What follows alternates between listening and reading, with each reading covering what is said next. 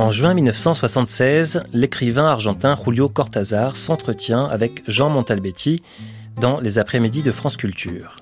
Cet entretien, diffusé en quatre parties dans le magazine L'heure de pointe, donne l'occasion à l'auteur de Marel de définir son rapport à la littérature fantastique.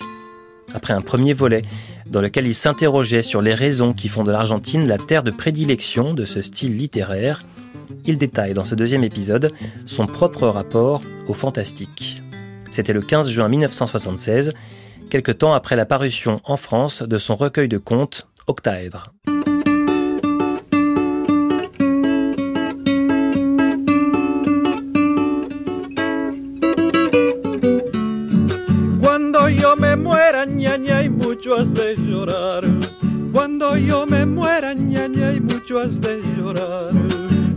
Que te quiera, y no lo encontrarás. Hier lundi, l'écrivain argentin Julio Cortázar a commencé le premier des quatre entretiens qu'il a accordé à l'heure de pointe en nous parlant de sa notion du fantastique et en se situant par rapport au maître de ce genre littéraire aussi bien européen que latino-américain.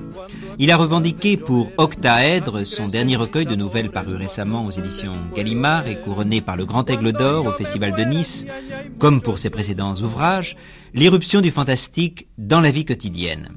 Reste le difficile problème de faire passer cette rupture avec le réel dans l'écriture du romancier, c'est son propos d'aujourd'hui, d'autant que le public, et le public français particulièrement, a sa propre conception du fantastique qui n'est pas toujours celle de l'auteur.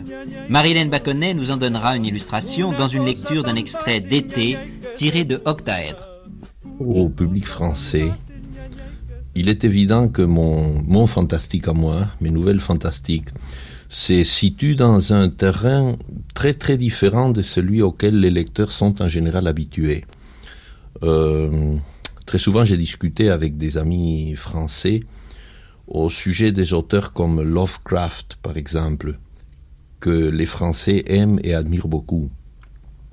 Il y a beaucoup de gens qui confondent, mélangent l'impression que le récit leur fait en tant qu'histoire, en oubliant complètement comment le récit est écrit.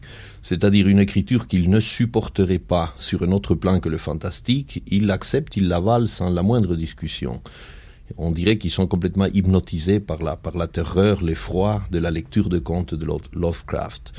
Alors voilà, le problème que, que je me suis toujours posé dès le début, quand j'ai commencé à écrire, c'était le suivant.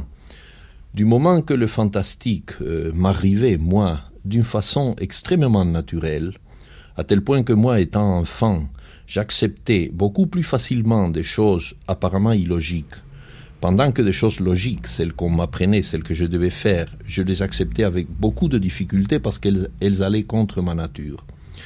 Au moment de me mettre à écrire ces genres d'irruption du fantastique, pourquoi aurais-je compliqué les choses? Pourquoi aurais-je fait comme Lovecraft, qui conditionne et prépare le lecteur, avec, une espèce de mise en scène où il, commence pour créer un paysage qui se prête aux, aux pires irruptions de l'horreur, où il décrit toujours de de marécages avec des vapeurs pestilentielles, de vieilles, de vieilles demeures à moitié ruinées et des, et des personnages étranges qui, qui se glissent par-ci par-là avant que la grande terreur ou la grande horreur arrive.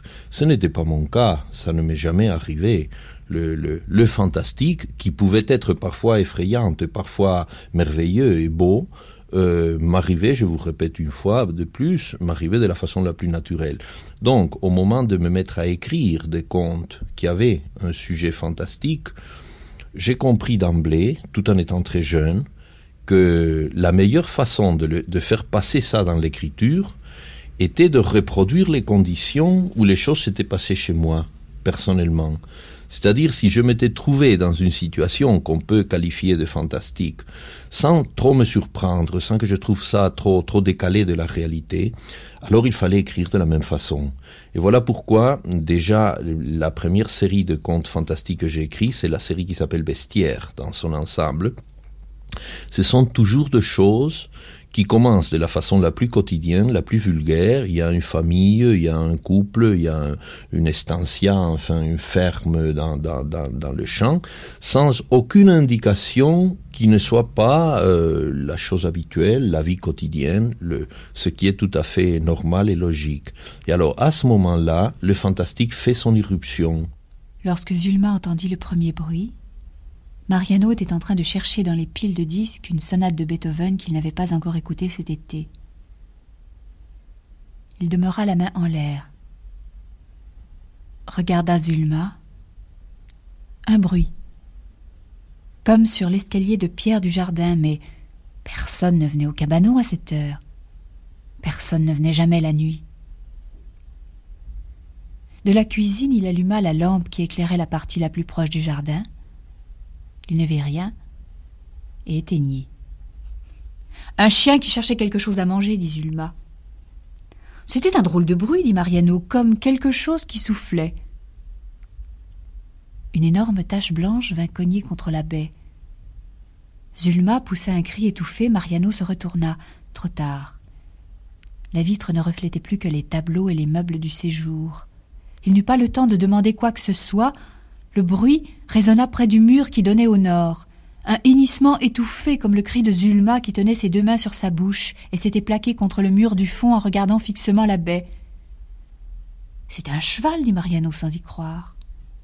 C'est un bruit de cheval, j'ai entendu les sabots. Il doit galoper dans le jardin. Il veut entrer, dit Zulma collée au mur du fond. Mais non, quelle bêtise, il se sera échappé de quelque ferme dans la vallée et la lumière l'aura attiré. Je te dis qu'il veut entrer. Il est enragé et il veut entrer. Eh, les chevaux n'attrapent pas la rage, que je sache, dit Mariano. J'ai l'impression qu'il est parti. Je vais regarder par la fenêtre d'en haut. Le fantastique entre dans mes contes euh, de la même façon qu'il a toujours entré dans ma vie. Alors là, j'ai été fidèle à l'expérience du fantastique et j'ai simplement essayé de la transporter dans un niveau littéraire, dans un niveau d'écriture, sans la trahir, sans la fausser. Je crois que mon, écriture euh, n'est pas, n'est pas réaliste dans le sens euh, où on peut entendre le réalisme comme euh, la, minutie dans le détail, la description précise des choses, disons la description d'une chambre vue par Émile Zola, par exemple, et un certain Flaubert. Euh, ce réalisme m'était toujours étranger parce que ce qui compte pour moi, ce sont les mouvements psychologiques, ce qui se passe dans les êtres. Alors en principe, dans mes contes, je les situe d'emblée dans, dans une maison, dans une rue, dans un café, dont la description est très très sommaire, et elle ressort plutôt de ce que disent le personnage et de l'action en elle-même, de ce qui se passe, sans que je perde du temps. Pour moi, je, le considère une perte de temps pour moi, de me mettre à décrire le, euh, la scène sur laquelle va se passer l'action. Donc, de ce point de vue-là, euh, je ne suis pas réaliste, mais en même temps, je crois que je le suis parce que le cadre où arrive le fantastique est un cadre tout à fait réaliste et les Argentins ont toujours admis, euh, même ceux qui m'ont le plus critiqué, ont toujours admis que le cadre de mes contes est profondément argentin, de Buenos Aires. C'est-à-dire, on peut reconnaître chaque pierre, chaque chose, chaque élément, c'est absolument typique, c'est de mon pays, il n'y a rien d'inventé. Donc ça, c'est une façon d'être réaliste. Mariano bouscula Zulma, fut d'un saut à l'interrupteur. La petite les regarda, son pyjama rose contre la porte qui donnait sur le salon, le visage endormi. Qu'est-ce que tu fais debout à cette heure? demanda Mariano en nouant un torchon autour de sa taille. La petite regardait Zulma nue, mi-endormie, mi-honteuse. Elle la regardait comme si elle voulait retourner à son lit, au bord des larmes. Je me suis levée pour faire pipi, dit-elle et tu es sortie dans le jardin alors qu'on t'avait dit de monter. La petite se mit à faire la moue, les mains comiquement enfoncées dans les poches de son pyjama. Ce n'est rien, reviens au lit, dit Mariano en lui caressant les cheveux. Il l'aborda, remit la revue sous l'oreiller. La petite se tourna vers le mur, un doigt dans la bouche pour se consoler. Monte, dit Mariano à Zulma. Tu vois bien qu'il n'y a rien, ne reste pas là comme une somnambule. Quand elle avança vers la porte du salon, il lui barra le passage. Ça suffit comme ça, Zulma.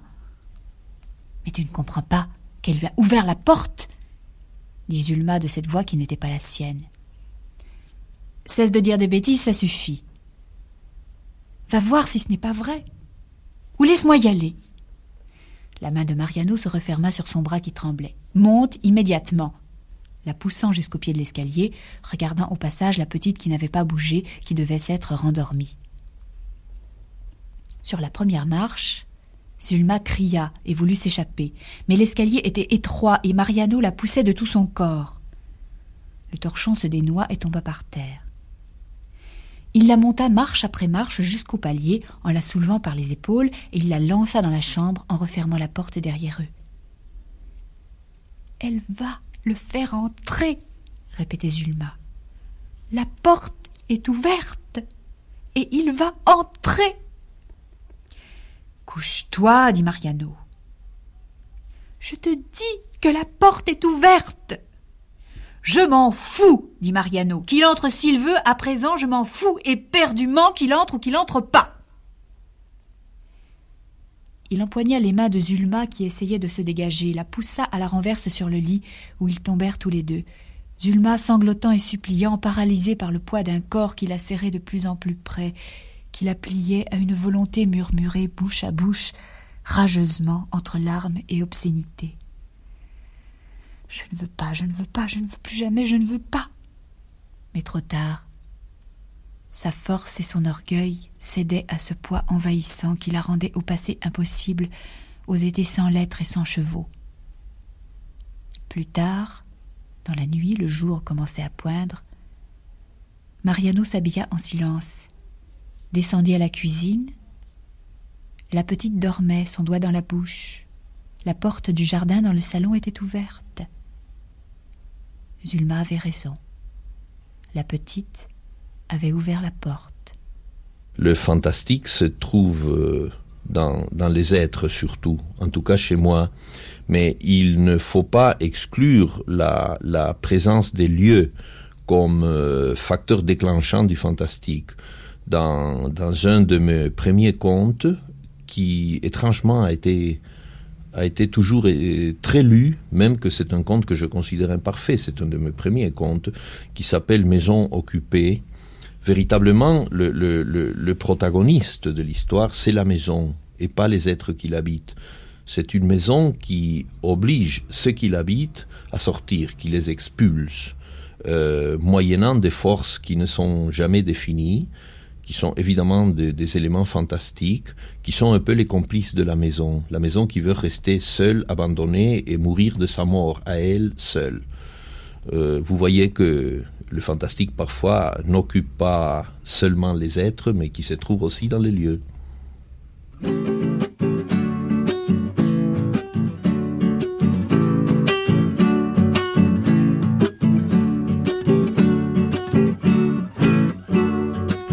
Buena, noche buena, ay para Navidad, ay mi paloma quebradeñita te vendré a buscar. C'était Julio Cortazar dans les après-midi de France Culture, une émission de Jean Montalbetti réalisée par Christine Berlamont, première diffusion le 15 juin 1976. À suivre.